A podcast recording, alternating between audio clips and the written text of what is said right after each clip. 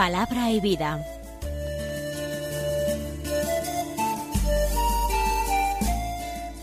Con el Padre Manuel Horta, desde Sevilla.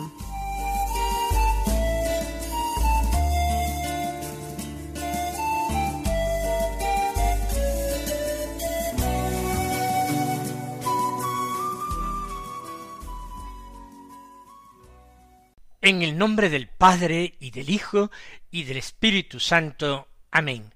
Alabados sean Jesús y María. Muy buenos días, queridos hermanos, oyentes de Radio María y seguidores de este programa Palabra y Vida, que comenzamos en un nuevo año, en un nuevo año litúrgico, porque hoy es el primer día del Adviento. Y con el Adviento que tiene cuatro semanas de duración, no siempre completas, con el Adviento comienza un nuevo año litúrgico. Las lecturas eh, dominicales, las que se leen en la misa los domingos, se ajustan a tres ciclos distintos, que se denominan A, B y C. Pues bien, el año pasado, el año litúrgico pasado, que terminó ayer 26 de noviembre, era el ciclo C de lecturas dominicales. A partir de hoy comenzamos de nuevo el ciclo A de lecturas dominicales. El adviento es un tiempo importante, uno de los llamados tiempos fuertes, y tiene varios objetivos. Los iremos descubriendo poco a poco, con el paso de los días.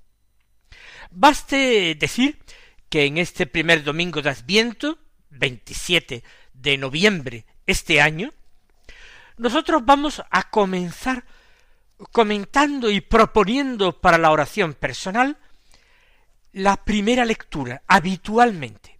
¿Por qué? Porque la primera lectura suele ser del profeta Isaías. Isaías es el profeta de la esperanza, y merece la pena leerlo, meditarlo, comprenderlo. Y comienza hoy. Cuando la primera lectura no sea de Isaías, pues dependiendo del día, comenzaremos por la primera lectura del autor que sea, o bien comenzaríamos por el Evangelio por ejemplo, en alguna fiesta o solemnidad que tenga lecturas propias, pues ya decidiremos si comenzamos por su primera lectura, aunque no sea de Isaías, o por su Evangelio. Así pues, hoy como primera lectura tenemos el comienzo del libro de Isaías. Bueno, el comienzo. Comenzamos a leerlo en el capítulo segundo. Pero, ¿por qué el libro de Isaías es tan importante? ¿Por qué le estoy yo dando en estos momentos esta importancia?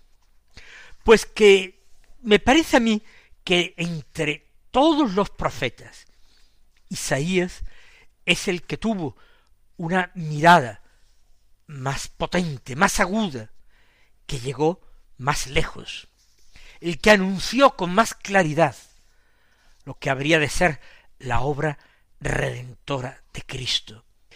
Y esto no lo digo yo solamente, que no soy una autoridad. San Jerónimo, padre de la Iglesia, doctor de la Iglesia, el llamado doctor máximo de las Sagradas Escrituras, escribió un largo comentario al libro de Isaías. Y en el prólogo él dice por qué va a escribir un comentario sobre Isaías con detenimiento, versículo a versículo. Y dice las siguientes palabras que yo les voy a leer. Esta escritura, este libro, quiere decir, contiene todos los sacramentos del Señor y se predice tanto al Emmanuel, nacido de la Virgen, cuanto al ejecutor de ilustres obras y signos, muerto sepultado, que resucita de los infiernos y es salvador de todas las gentes. Nadie suponga que deseo explicar en breves palabras el contenido de este volumen. ¿Por qué hablar yo de física o de ética o de lógica?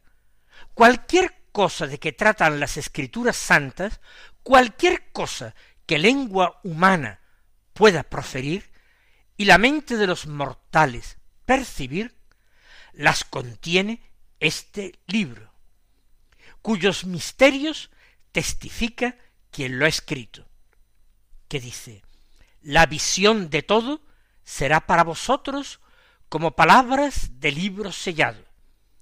Si lo dieren a quien sabe leer, dirán, léelo, y responderá, no puedo, pues está sellado. También se dará el libro a quien no sabe leer, y se le dirá, lee, y responderá, no sé leer. Por tanto, añade San Jerónimo, bien sea que le des este libro a el pueblo de las naciones, es decir, a los paganos, a los gentiles, que no saben leer, responderán, no puedo leer porque no he aprendido a leer las letras de la escritura. Y si se lo dieras a los escribas y fariseos, que se jactan de conocer las escrituras de la ley, responderán, no podemos leerlo porque el libro está sellado. ¿Por qué está sellado para ellos? Porque no han acogido a ese a quien el Padre marcó, el que tiene la llave de David, el cual abre y nadie cierra, el cual cierra y nadie abre. Esta es una cita del Apocalipsis que da San Jerónimo. Por tanto, el libro es extraordinario, contiene todo el misterio de Cristo, todo el misterio de las Escrituras, el misterio de la salvación. Es un libro completísimo. Pero los que no han acogido al Mesías, eh, los judíos que no lo han aceptado como Mesías, esos, aunque saben leer las escrituras, no la entienden. ¿Por qué? Porque el libro está sellado para ellos. Y si se da a leer al pueblo de los gentiles, a los que eh, no son del pueblo de Dios, ellos dicen es que no sé leer no sé leer, claro, las escrituras de Dios. Hace falta acoger al que viene, acoger a Cristo que viene, que vino en el tiempo, naciendo de María Virgen en Belén. El adviento terminará en Navidad. Será una preparación a la Navidad. Por tanto, nosotros tenemos que acoger a Cristo y pedir su Espíritu y leer con atención y fe, para ir descubriendo, al ritmo de estos textos espigados, escogidos, que nos propone la liturgia de la misa, para ir entresacando aquello que será provecho de nuestras almas, materia de nuestra oración, y siempre para nosotros causa de salvación. Me he alargado un poco en este prólogo porque me parece que era importante justificar por qué íbamos a tomar la lectura de Isaías en primer lugar, cuando haya tiempo, pues también eh, el Evangelio, o en ocasiones domingos y solemnidades, la segunda lectura, es decir, cuando las hay, para que veáis la importancia de este libro, para que os aficionéis a él, para que si queréis, además de escucharlo en la lectura de la misa, también podáis hacer lecturas más largas, más completas de él. Hoy el texto que se lee en la misa es del capítulo segundo, los versículos uno al cinco, que dicen así. Visión de Isaías, hijo de Amós, acerca de Judá y de Jerusalén. En los días futuros estará firme el monte de la casa del Señor en la cumbre de las montañas, más elevado que las colinas. Hacia él confluirán todas las naciones, caminarán pueblos numerosos, y dirán, Venid, subamos al monte del Señor, a la casa del Dios de Jacob. Él nos instruirá en sus caminos y marcharemos por sus sendas. Porque de Sión saldrá la ley, la palabra del Señor de Jerusalén. Juzgará entre las naciones, será árbitro de pueblos numerosos. De las espadas forjarán arados, de las lanzas podaderas. No alzará la espada pueblo contra pueblo, no se adiestrarán para la guerra. Casa de Jacob, venid, caminemos a la luz del Señor. ¿Qué quiere decir todo esto? Cuando empieza diciendo que es una visión de Isaías acerca de Judá y de Jerusalén, nosotros podríamos decir, ¿y a nosotros qué nos importa Judá? ¿Qué importancia tiene para nosotros Jerusalén? Una ciudad que paradójicamente es eh, ciudad de paz, según eh, la etimología de la palabra, y que sin embargo, por los siglos de los siglos, ha estado sometida a inestabilidad, cuando no a guerras abiertas y declaradas, a destrucciones y a calamidades. ¿Qué nos importa? Pues en estos tiempos de profunda desesperanza y miedo en que vivimos, merece la pena que escuchemos con espíritu de fe este texto. La desesperanza en nuestros tiempos es más grande a la que se ha vivido prácticamente en ningún momento de la historia humana.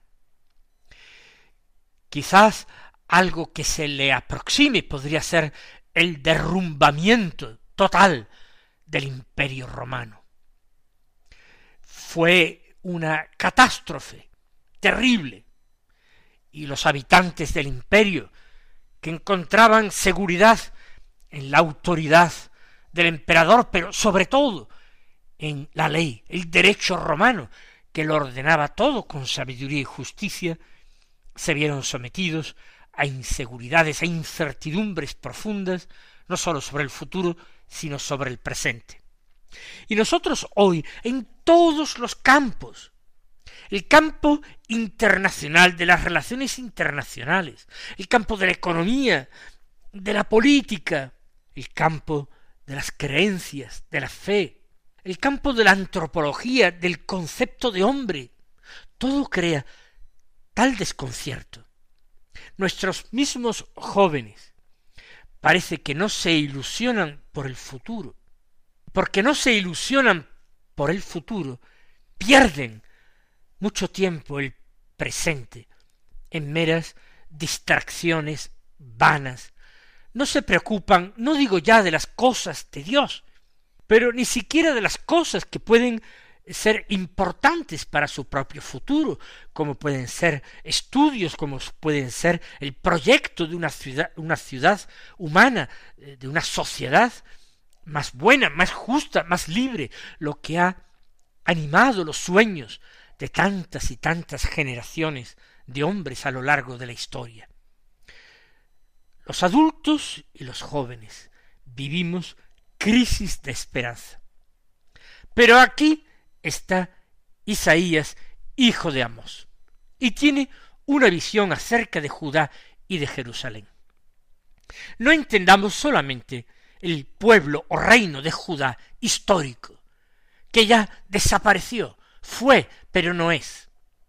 No pensemos solamente a la Jerusalén, a la que quizás hayamos ido como turistas o como peregrinos en alguna ocasión. No, es una visión acerca del pueblo de Dios, pero no del viejo pueblo de Dios.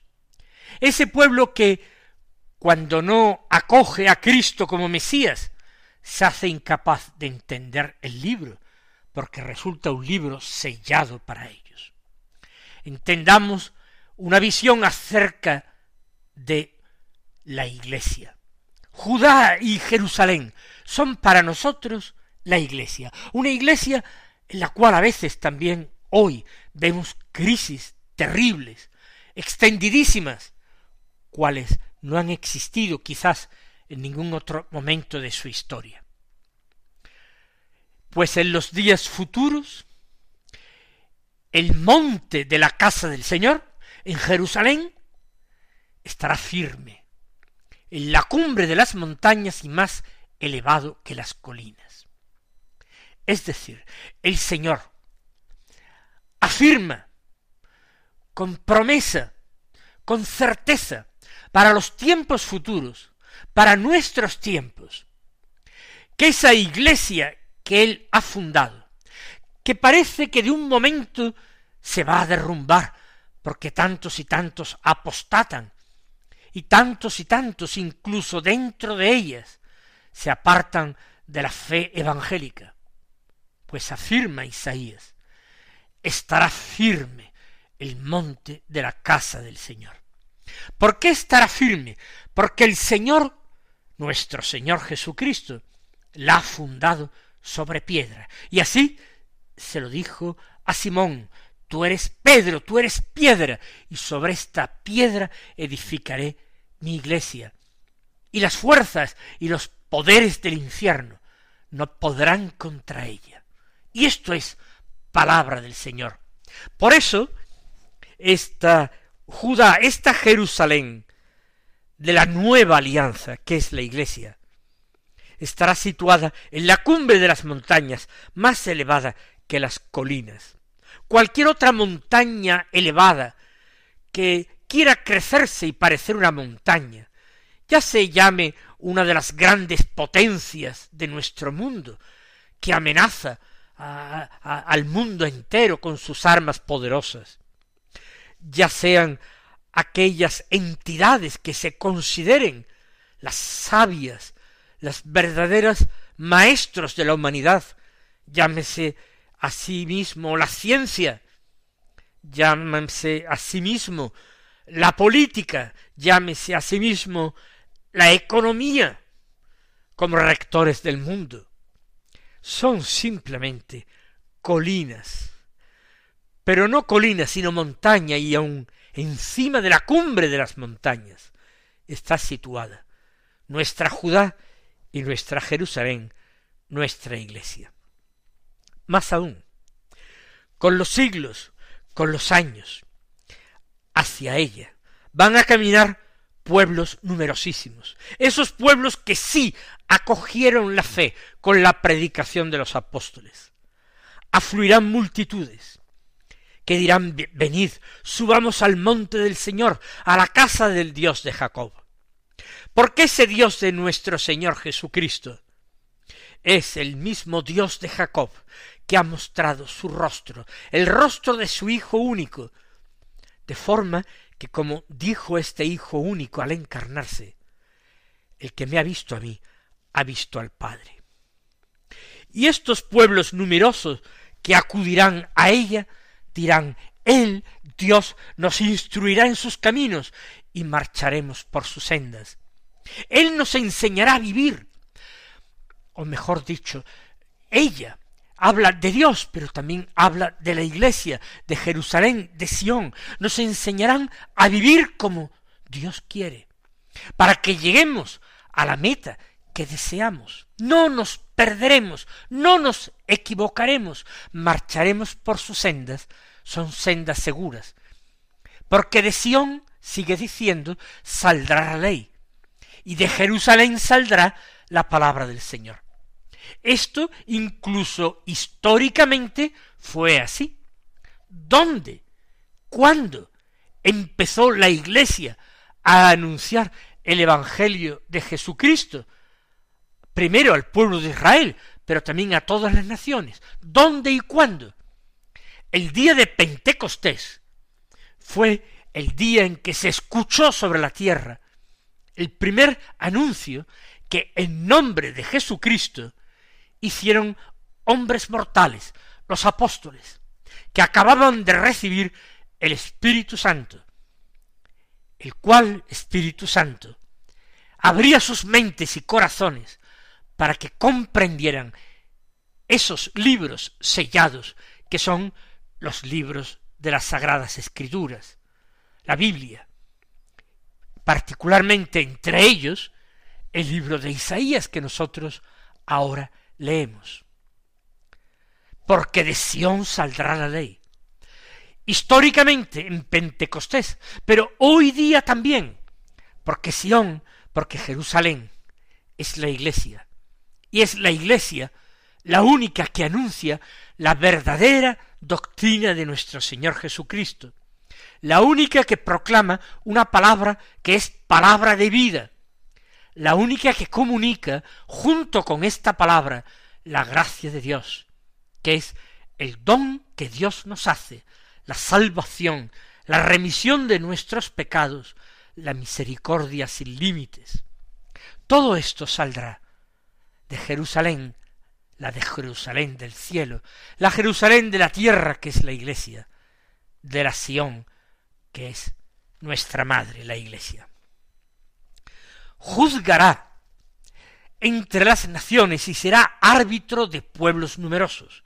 ¿Quién se refiere a la iglesia? Históricamente fue así. Se acudía muchas veces a la autoridad de la iglesia para dirimir enfrentamientos y campañas entre los pueblos. Pero hoy día, aunque para muchos pueblos y para muchas gentes la Iglesia no conserva ese prestigio de mediación internacional, un día serán los cristianos, un día serán los apóstoles de Cristo, quienes juzgarán a las naciones. Así lo prometió el Señor a sus apóstoles, os sentaréis en doce tronos para juzgar a las doce tribus de Israel, entendiendo por Israel no solamente el Israel según la carne, sino ese otro gran Israel, ese otro gran pueblo de Dios, nuevo pueblo de Dios, que es la Iglesia, y por extensión juzgaréis al mundo. Y ahora, para aumentar la esperanza del lector.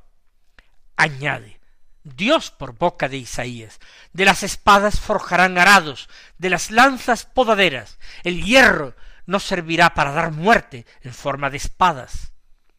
El hierro no servirá para dar muerte en forma de lanzas. Serán instrumentos de labranza, instrumentos de agricultura, porque de la tierra saca el hombre su sustento no alzará la espada pueblo contra pueblo, no se adiestrarán para la guerra, porque el que viene es príncipe de la paz, y porque quien lo acepta, acepta lo que afirmó Dios por boca de ángeles la noche de Navidad. Paz en la tierra a los hombres a los que él ama tanto, a los hombres también de buena voluntad que acogen la palabra de Dios. Y termina con una exhortación. Casa de Jacob, iglesia de Cristo, caminemos a la luz del Señor, a esa luz de Navidad que ya nosotros entrevemos en esta vida. Que el Señor os colme de sus bendiciones, las derrame abundantes sobre vosotros en este adviento y hasta mañana si Dios quiere.